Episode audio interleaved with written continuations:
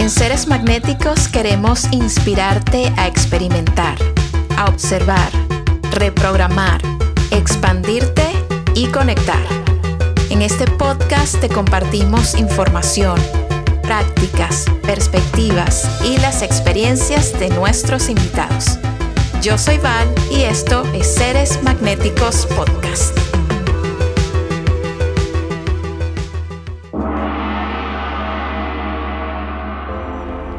Cintia Fará es una experta en finanzas personales y abundancia. Actualmente dedica sus días a hacer que más mujeres encuentren su potencial, puedan crecer y expandir su concepto sobre el dinero. Conversé con Cintia sobre las circunstancias de la vida que la han llevado a tener y ejecutar esta misión. También conversamos sobre cómo podemos tener unas finanzas personales saludables cómo podemos aproximarnos a conceptos financieros y algunos bloqueos energéticos que pueden estar deteniendo nuestro crecimiento. Yo personalmente creo que el tema del dinero y la abundancia es un tema de conciencia.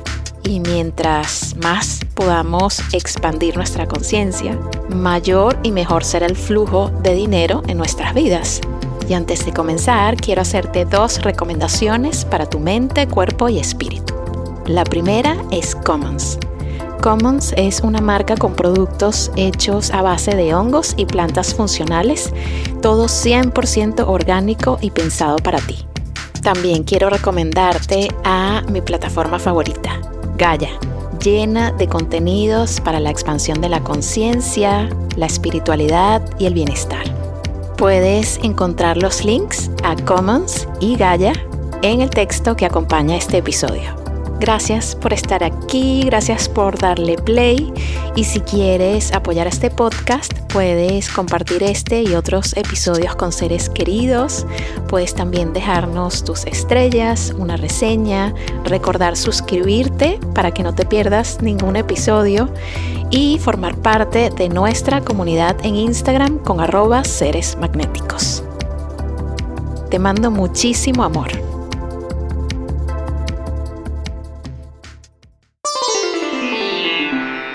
Es un gusto y un placer enorme recibirte, Cintia, aquí en Seres Magnéticos Podcast. ¿Cómo te sientes hoy? Feliz, feliz, feliz, feliz. Quiero eh, agradecerte por esta maravillosa invitación. La verdad es que qué linda oportunidad de poder compartir pues con más mujeres o con más seres humanos que quieran empezar a reflexionar desde otro lugar con sus finanzas, con su dinero. Así que de verdad, gracias, gracias, gracias. Para mí es un placer y gracias a ti por estar aquí. Y justo el tema de hoy es cómo podemos manejar nuestras finanzas personales, nuestro acercamiento al dinero, cómo organizarnos para que ese aspecto de nuestra vida se lleve con tranquilidad, con expansión, con seguridad. Y yo creo que tú eres una persona súper clara e inspiradora en este sentido para, para guiarnos sobre este tema. Y para comenzar, me encantaría preguntarte, Cintia, ¿cómo fue que te iniciaste en este tema de finanzas, de manejar el dinero y ya luego de tener estos programas maravillosos que tienes online para educar a las mujeres sobre sus propias finanzas y, cómo crear más? Mira, eh, puedo decirte que he crecido o soy una mujer que me considero bastante ageneracional, es decir, que eh, no tengo una generación que me que me identifique. ¿Y por qué digo esto? Porque cuando empecé a tener estas dinámicas del dinero eh, desde chica, vendía cosas, mis amigas no sabían hacer dinero, pero yo hacía negritos, me iba a un lugar a comprar chocolates, los vendía en el colegio y siempre fui una creadora de dinero, ¿ya? Digo diferente a eso.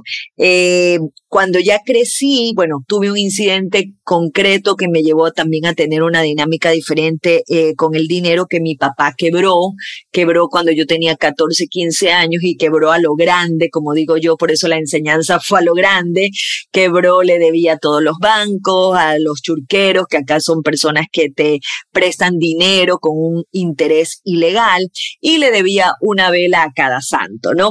Entonces esas fueron algunas cosas que me llevaron después a tomar decisiones que asimismo me llevaron a que ya no quiera trabajar con nadie. Mi, mi programación fue hay que tener un trabajo porque mi papá había quebrado en una empresa, las cosas no iban bien. Pero a mí me pasó algo que después de haber trabajado en la banca, de haber eh, vivido de eso y creer que mi vida iba a girar en torno a eso, me di cuenta que de la noche a la mañana las cosas eh, se acabaron.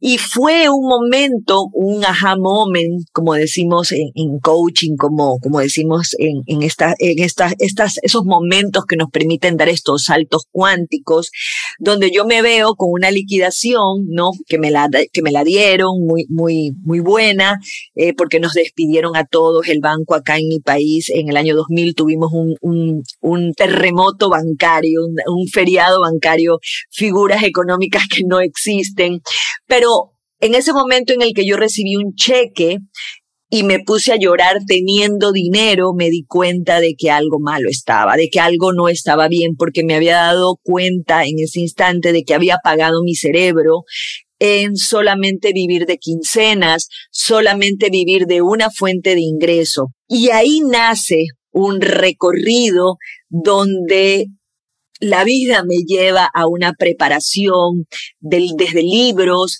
desde un entrenamiento que podía hacer fuera de mi país, donde eh, conocí y me enamoré completamente de estas finanzas personales que nadie me las había dicho. Eh, me enamoré del dinero, o mejor dicho, lo, lo acepté porque siempre había sido algo muy importante al principio con una connotación dolorosa de nos quedamos sin dinero, mi papá quebró, pasamos por muchas cosas este, difíciles, a poder verlo desde la felicidad, desde lo importante que es y sobre todo de mejorar la relación con el dinero. Me encanta, me encanta Cintia porque siento que toda esa experiencia la has sabido volcar en tus programas, tus talleres, tus contenidos que educan a otras personas para que justamente sin tener que atravesar experiencias más drásticas, digamos, pueden empezar este camino de familiarizarse, de sentirse cómodas y cómodos manejando dinero, de verlo desde otro punto de vista, mucho más ligero, más positivo, más constructivo y responsable, que yo creo que es una de las palabras claves, ¿no? Acá. Sí. Cuéntame un poco, Cintia, para las personas que nos están escuchando, ¿cuáles serían los básicos que debemos conocer para tener unas finanzas personales saludables? Mira, eh, primero que nada, yo digo que hay como tres pilares y los comparto mucho también en mis programas. El primero es cuál es tu relación que tienes con el dinero, eh, cómo te manejas administrativamente, más allá de hacer un presupuesto, y qué nuevos comienzos tú vas a tener, más allá de siempre estar a ser, sino cómo quiero ser en esta relación con el dinero.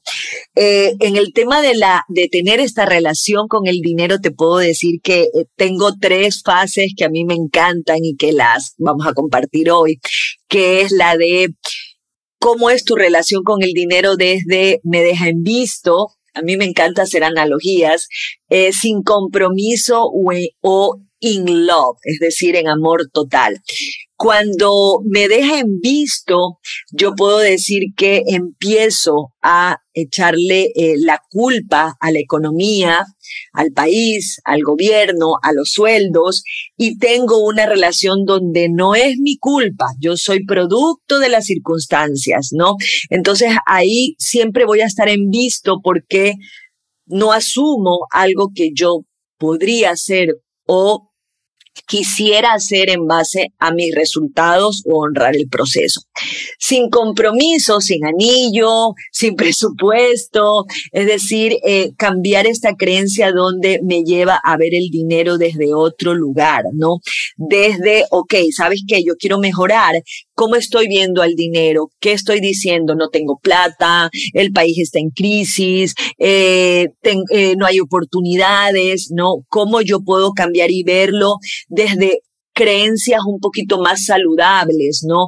Haciendo conciencia de que muchas de las interpretaciones limitantes que tenemos las hemos adquirido y las hemos repetido de generación en generación y ver cómo yo ahora, haciendo una toma de conciencia, quiero empezar a tener dinámicas amorosas, dinámicas donde acepte que el dinero es importante y no desde ese merecimiento eh, tiktokero, le digo yo, sino desde una real, desde un real compromiso y una real conciencia de que dinero y abundancia hay para todos, es como un buffet y tú lo sabes, solamente ¿Qué, puedo hacer yo? ¿Qué es lo que yo voy a hacer para que eso se dé?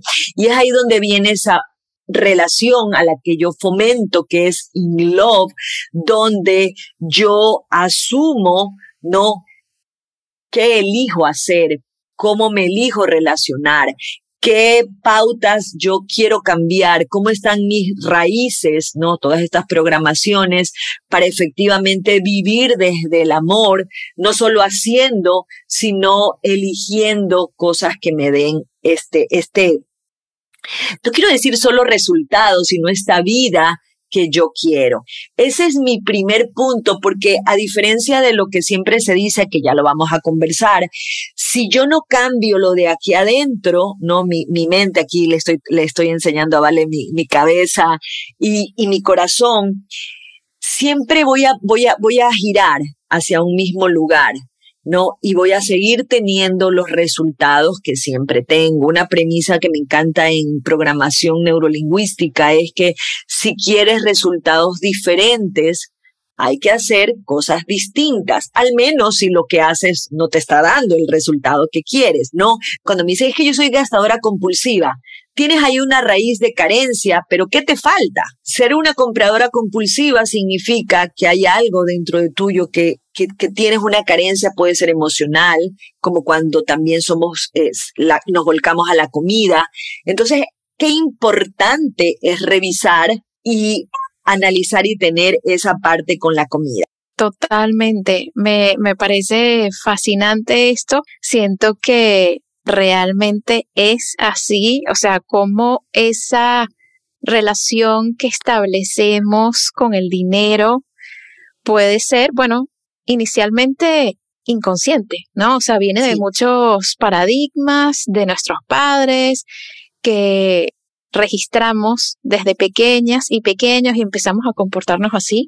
Sin duda también creo que hay una falta de educación durante periodos importantes como el colegio, la universidad, dependiendo de la carrera, pero realmente creo que no nos preparan a la mayoría para una vez que estamos en el mundo, ya fuera de nuestro círculo familiar, de donde salimos, estar con las herramientas y al día bien preparadas y preparados como para manejar nuestras finanzas, ¿no? A cada quien le toca como distinto. Sí, sabes que eh, inclusive por eso también me enamoré de este proceso, porque contribuimos a que paso a paso vayamos cambiando todos como, como mundo, como país, como, como una conciencia, como familia. Cuando tú empiezas a hacer estos cambios, yo, yo, los, yo los propuse, los empecé a aplicar a, a título personal y en, en, en mi dinámica familiar empezaron a eh, invadirse también de eso, a acogerlos con el amor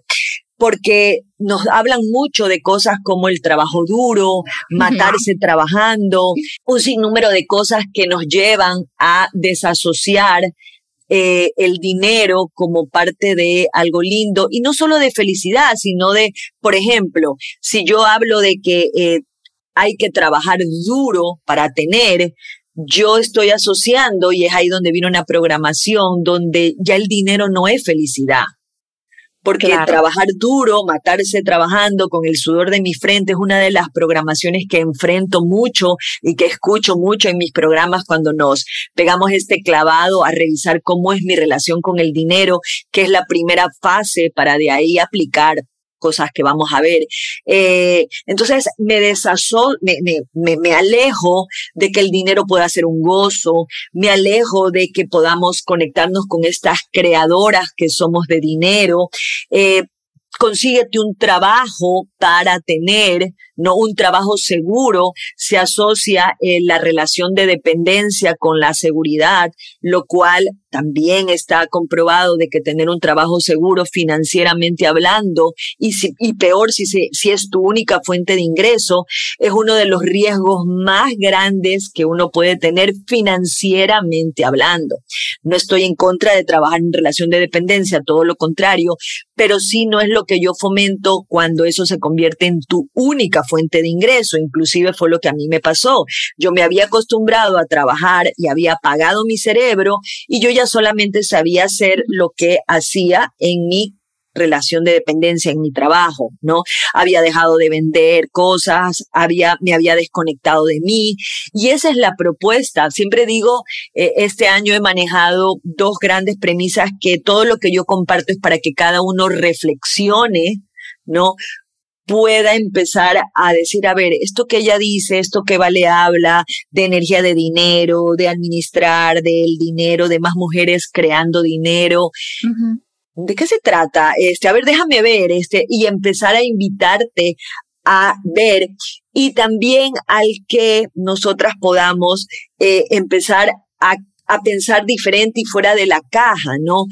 eh, sí, tener un empleo está bien, pero ¿qué más yo puedo hacer? ¿Cómo más yo puedo crear dinero para que cuando esta única fuente de ingreso falle, más allá de tener un plan B, que es fantástico, mi cerebro no te diga en ese momento, ¿y ahora qué hago? No, yo lo, yo lo digo y por eso me conecto con muchas mujeres que están en lo mismo. Tengo muchas chicas que me dicen, me estoy preparando para cuando eh, me jubile o no quiero que me pase el que viva solo de esto, el poder también amigarme de que si yo gano más que mi pareja, ¿por qué me tengo que sentir mal? No, todo eso tiene mucho que ver con el tema de mi relación con el dinero. Soy mala para los números. Cuando yo digo soy mala para los números, también es una programación. Me estoy diciendo que soy mala conmigo porque al convencerme de que soy mala para los números, evito conocer sobre el dinero, sobre manejarlo. Entonces, esta programación que venimos ya, eh, y, y es parte de lo que yo siempre digo, ¿por qué pienso como pienso? ¿Por qué tú, Vale, tienes una, una programación y una relación con el dinero diferente a la mía? ¿No? E inclusive en casa, las mismas, mis hermanos tienen una relación con el dinero diferente. ¿Por qué? Porque cada uno vivió estos, estos, esta vida de la infancia, estos incidentes concretos, esta forma de hablar o estas, eh, estos modelos de referencia diferente. Pero esta primera parte de, de, los principales de relación con el dinero, las, eh, las, invito a que pudieran revisar qué pasaba en casa cuando eran chicas, eh, esas lealtades familiares que a veces honramos sin darnos cuenta y que yo sigo repitiendo, ¿no? Ah, es que mi mamá me dijo, justo vi algo que decía, mi mamá me enseñó que hay que trabajar duro para conseguir lo que quiero. Quitémosle el duro, dejemos de hacer juicios. Sí, mi mamá me enseñó que hay que trabajar para hacer dinero. Eso es innegable, ¿no? El dinero no me va a venir a tocar la puerta, ¿no? Claro. Aunque quién sabe también ya, pero ese es otro tema de energía del dinero que... Eh, pero la primera parte es una invitación a qué pensamiento me dirige hacia mis acciones, ¿no? Ahorrar, por ejemplo, ya entrando un poco a la otra dinámica, eh, hay eh, una de las grandes programaciones que nosotras tenemos en relación al ahorro y por el cual no lo cumplimos es porque solo está asociado a emergencias, a vacas flacas, a desgracias y a situaciones difíciles. Entonces, nosotras como seres humanos no queremos nada de eso. Y como no lo queremos, no lo hacemos. no, no, no, no, nos negamos. Pero cuando tú empiezas a asociar el ahorro con el que sea también para cosas lindas como un viaje, el que también pueda ser para invertir o algo mucho más poderoso para hacerlo, para cumplirlo, el que si no ahorro es como, el ahorrar es como una planilla de luz. ¿Qué pasa cuando no pagamos la planilla de luz? La cortan. La cortan y me quedo sin luz, ¿no? Claro. El poder empezar a, a, a, a pensar y asociar cosas desde otro lugar. Si yo no ahorro, como como si no tengo para pagar la planilla de luz, me van a cortar la luz, no voy a hacer un montón de cosas, tener el ahorro como si yo no ahorro, no tengo. Yo tengo un lema que dice, el que ahorra siempre tiene. Más allá para invertir, eh, más allá para, para que hay corrientes que te dicen que es malo tener la plata guardada. No, porque ya vamos a analizar cómo tú puedes administrar tus ingresos y la idea es tener dos tipos de ahorro. Uno para imprevistos, que no siempre pueden ser desgracias, sino puede ser que mañana se te dañó el carro, pero también tienes otro 10% para emprender para hacer cosas que te gustan. Yo digo que cuando al ahorro tú le pones nombre y apellido, como un viaje, como una remodelación, como la fiesta de 15 años, ya hay otra parte que es para ti, que puedes ahorrarla también, pero para honrarme, empezamos a cambiar la forma de ver las cosas. Entonces ya mi ahorro nace desde un lugar más sano y amoroso y vibro en abundancia, ¿no?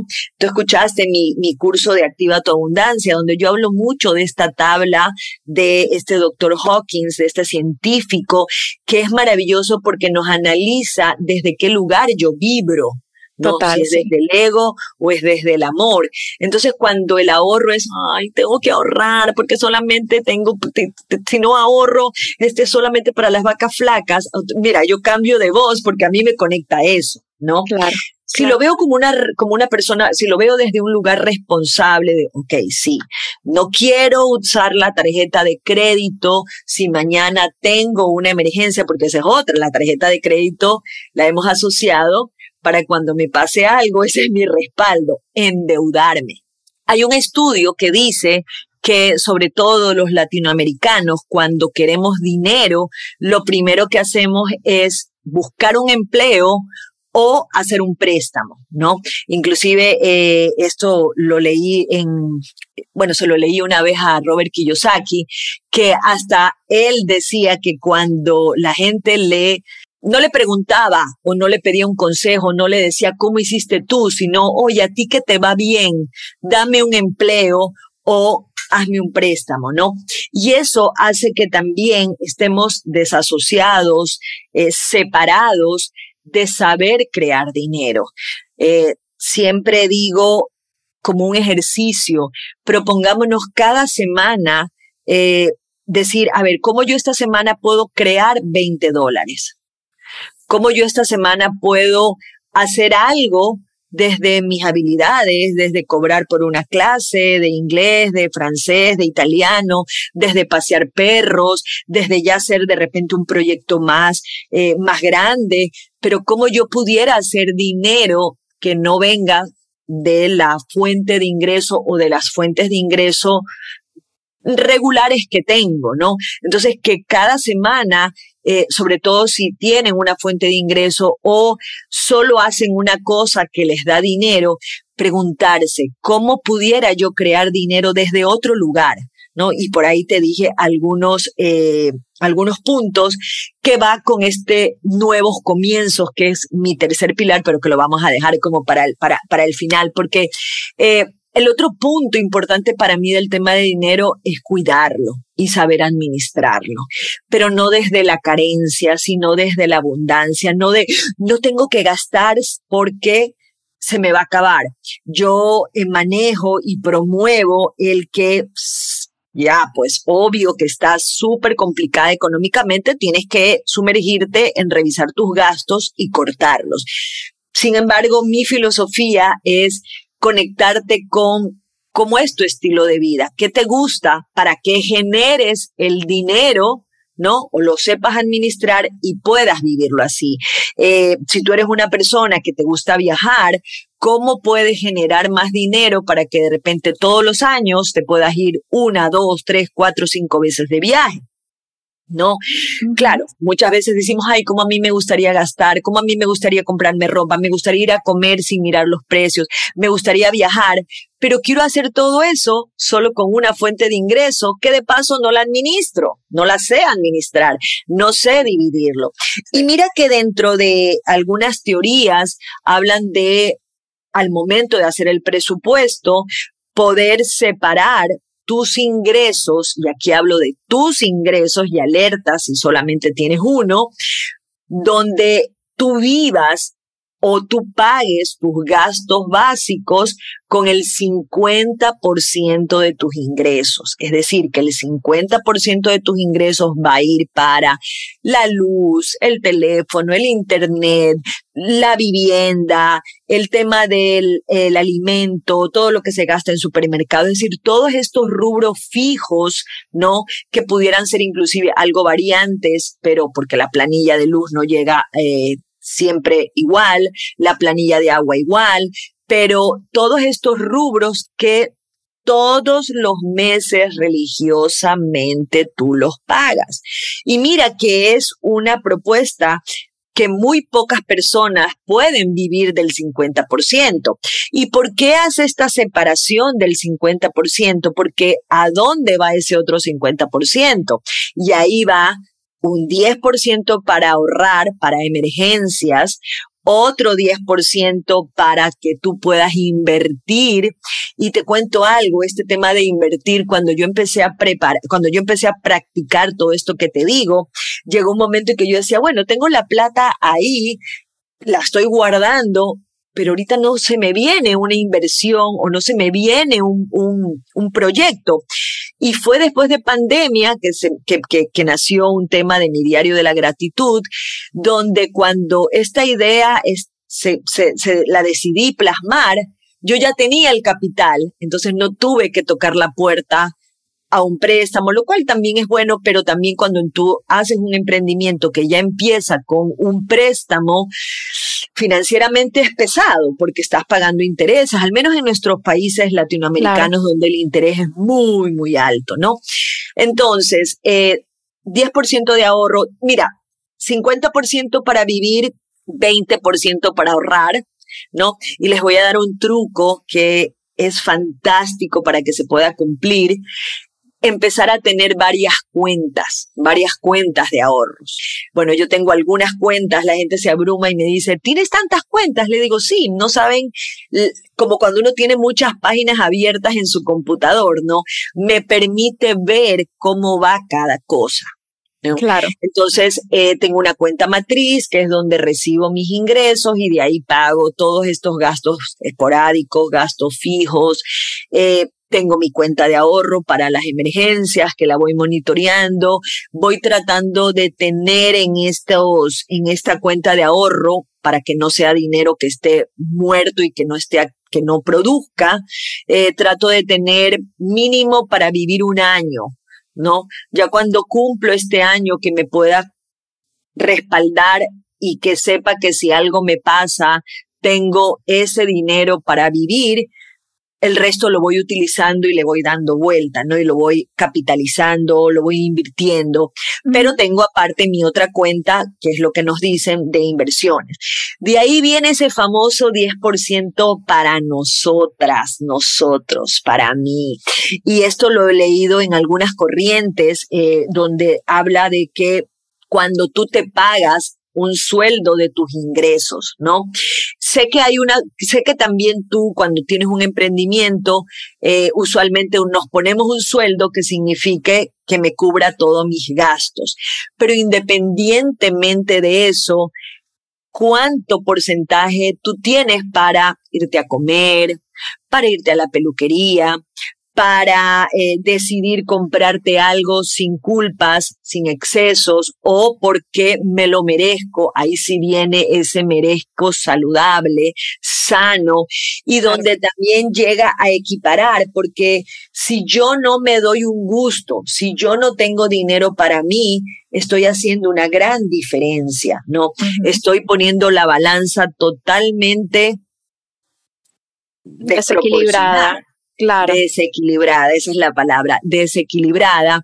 Y las consecuencias son, estoy cansada de trabajar, solo trabajo, eh, trabajar, trabajar, trabajar, trabajar, pagar deudas y morir, una de las razones por las cuales el lunes no nos gusta, porque es verdad, si yo solo trabajo y no, me, y no soy consciente del gusto que me doy, porque esa también es una palabra clave, ser consciente, porque es ahí donde también yo puedo caer en el compulsivamente decidí gastar, pero cuando yo hago las cosas compulsivamente estoy actuando en piloto automático. Cuando yo separo este 10% para mí, me pregunto en qué lo voy a utilizar, qué voy a hacer este mes para complacerme, para gratificarme, para reconocerme todo lo que yo he hecho en relación a producción, a contribución, a todo esto maravilloso que es trabajar, ¿no?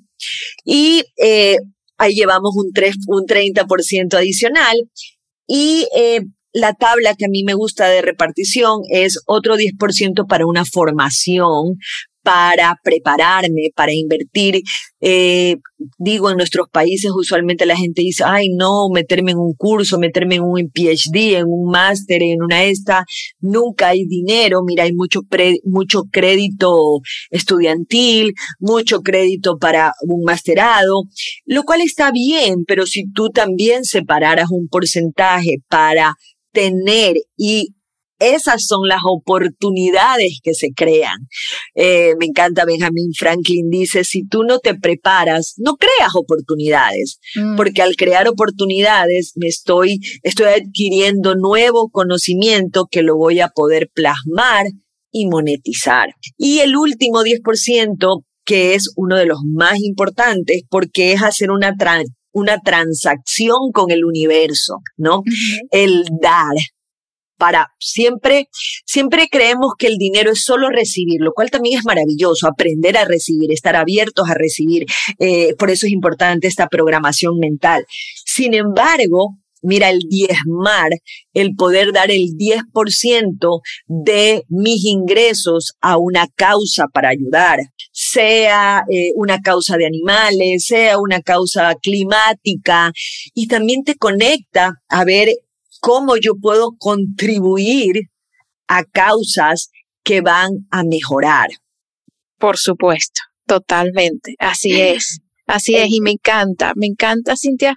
Yo, yo, para recapitular un poquito por las personas que nos escuchan, pues diversificar las fuentes de ingreso es fundamental porque depender de una sola, pues te amarra y también genera muchísima tensión interna al sentir que si eso se corta o pasa algo con eso, tu vida también, ¿no? Muy pesado. Y eso es también una, una creencia muy old school, muy del pasado, de estos trabajos, y que eso es lo único y ya. Resulta que tenemos que diversificar. Ahí incrementa nuestra capacidad creativa. Y diversificar viene de muchos lugares. Puede ser que tengas tu empleo que sí, que tiene un horario de, de 8 a 5, 9 a 6, lo que sea, pero adicionalmente, después de que ahorraste cierto dinero, lo puedes invertir en algo, puedes invertirlo en ti y generar de repente un curso, una clase, un taller, un emprendimiento, algún tipo de producto, tu marca, algo que puedas mantener en paralelo a ese trabajo para que no sea la única fuente. Tener un presupuesto organizado en donde idealmente podamos vivir con el 50% y el otro 50% lo utilicemos para ahorrar para nosotros, para invertir y también para devolverle a la sociedad y al mundo. Y para ti, Cintia, ya como, digamos, en el día a día, en el sentido más práctico, ¿cuáles serían las formas, sobre todo para las mujeres que nos escuchan, que yo sé que tú trabajas mucho con mujeres, cuáles serían las formas más eficientes de crear y multiplicar el dinero? Sabes que eh, siempre digo, y suena un poco a cliché, pero yo promuevo el que se puedan crear negocios o emprendimientos como los humanos, con alma y con corazón. ¿Y qué significa eso? Suena lindo, suena romántico, pero realmente, ¿qué significa eso? El que nosotras podamos crear dinero en base a las cosas que nos gustan o empezar a manejar cosas más allá de una programación de tengo que hacer o hay que trabajar o hay que tener un eso o hay que hacer. Todo lo que venga con tengo, debería eh, o toda esa exigencia no va con la, no va con la abundancia, me conecta nuevamente con la carencia, pero regálate esa otra oportunidad para decir, a ver, con mis talentos y con las cosas que a mí me gustan, cómo puedo hacer plata. Este fue un ejercicio que siempre lo propongo y mira que en otra ocasión me pasó con alguien que a veces estamos tan apagadas que me decía, yo tengo mi trabajo y efectivamente, como dices, yo no sé hacer nada. Es más, me he quedado, en, me he quedado en blanco porque no sé qué me gusta, no sé cuáles son mis habilidades. Y empezamos a hablar de bebidas que nos gusta como el café. Acá hay eh, un rompope que, que, se, que se usa mucho en épocas de Navidad. Es una bebida hecha especialmente como para la festividad. Y, yo indagando, indagando y llegamos a que esta bebida a ella le encanta y que como le encanta, ella ha aprendido a prepararla. Entonces le dije, véndela. Claro. logró salir de eh, esta zona en ese rato, no siempre, pues, no, no siempre hay que salir de la zona de confort por si acaso, pero si tú quieres otros resultados, a veces sí está del otro lado. Entonces, ¿cómo puedo yo empezar a hacer eso que me gusta y monetizarlo. Yo vibro compartiendo este, estos conocimientos, vibro eh, dando mis programas porque me conecta, más allá de qué maravilla los he podido monetizar, pero me conecta con el tener el privilegio de participar con transformaciones maravillosas de las mujeres que deciden tomarlo en su gran mayoría, ¿no? La que, la que decide vivir un proceso y que se conecta justamente con esa parte de cómo yo puedo hacer dinero sin ese trabajo duro, sino divirtiéndome. Porque también cuando tú haces eso es más fácil y desde otro lugar ver los problemas, ver las complicaciones que, que como todo en la vida se van a presentar, pero ya no me va a desencajar, ya no me va a alejar de mí, eh, de, de, mi paz o de mi tranquilidad, que es lo que, con lo que yo quisiera vivir, sino que, ok, ya, esta situación se complicó, ¿cómo la puedo resolver? Porque esto que hago me gusta. Me encanta. Definitivamente yo siento y he experimentado eh, en mi propia vida que hacer lo que nos gusta realmente tiene una capacidad mucho mayor de generar ingresos, de generar dinero y también, como tú dices, de manejar cualquier tipo de reto que se pueda presentar con otra energía, con muchísima más disposición y, y también con una capacidad más amplia para encontrar las soluciones. ¿Sabes? A diferencia de cuando uno está haciendo algo que no te gusta, ¿no? Totalmente. La mayoría que eh, vive en una sola fuente de ingreso y que cuando usualmente, o, no quiero decir solamente que es en relación de dependencia, porque tengo muchas emprendedoras que solo se dedican a eso, es como que se pusieron unas orejeras y ya no pudieron ver más allá y no han podido conectarse con esto que no, que les gusta, ¿no? Exacto. Eh, y desde vender productos, desde crear productos. Esas son las oportunidades que uno puede hacer de, a ver, desde preguntarme entonces, el dinero me está dando esta oportunidad de decir hace tiempo que no sé qué me llama la atención, para qué soy buena, qué resuelvo, cómo yo puedo aportar a que algo que yo haga, que más allá de darme dinero, va a facilitar una cosa a otra. Hay muchos emprendimientos que han nacido de eso. También digo, estemos atentas a donde hay quejas, ¿no? A donde hay quejas, eh, donde hay gente que dice, ay, cómo me gustaría que aquí vendieran tal cosa, o cómo me gustaría que por cerca de mi casa hubiera esto. Hay una posibilidad de crear esta oportunidad que a veces queremos que nos la den para monetizar. Totalmente, Totalmente. Ay, muchísimas gracias, Cintia, por, por todo esto que nos has compartido hoy. Gracias también por tus programas que están increíbles, por tus contenidos y toda la inspiración que estás repartiendo continuamente en tu cuenta de Instagram. Siempre bienvenida aquí en Seres Magnéticos Podcast. Esta es tu casa y te mando un abrazo gigante hoy. Igualmente, vale. Gracias a ti por invitarme y por, por permitirme eh, compartir esto que me apasiona. Acompáñanos en Instagram. Somos Seres Magnéticos. Y disfruta nuestros talleres y charlas en seresmagnéticos.com.